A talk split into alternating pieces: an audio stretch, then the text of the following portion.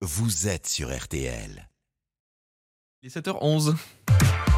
Christophe Bourreau, Attachez vos ceintures. avec la prévention routière.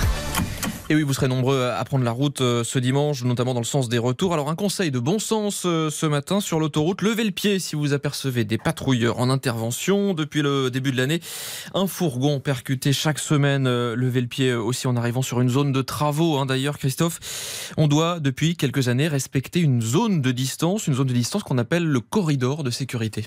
Alors là, cas typique, sur la voie de droite, j'aperçois une zone de travaux, quelques camions, des hommes avec un gilet fluorescent sont en train de refaire le bitume. Plus loin, c'est un patrouilleur qui vient au secours d'un automobiliste en panne sur la bande d'arrêt d'urgence. Seulement voilà, la plupart des voitures frôlent ces zones d'intervention. Or, depuis 4 ans, il faut laisser un corridor, c'est-à-dire une zone de sécurité. Mode d'emploi avec Christophe Ramon de la prévention routière. La première euh, chose à faire, c'est de ralentir et ensuite de voir si je peux me déporter sur la gauche. Et du coup, je vais préserver la voie de circulation la plus proche des véhicules en intervention en la laissant libre. Vous devez respecter euh, une distance de sécurité d'une voie de circulation. Vous euh, laissez une distance de sécurité qui va être de euh, plus de 5 mètres entre vous et le- les véhicules qui sont en bord de route. Et ce corridor est là pour éviter les chocs. Les accidents sont fréquents. On estime en effet que la durée de vie d'un piéton sur la bande d'arrêt d'urgence ne dépasse pas les 20 minutes. Et sachez qu'en cas de non-respect, eh bien, c'est une amende de 135 euros.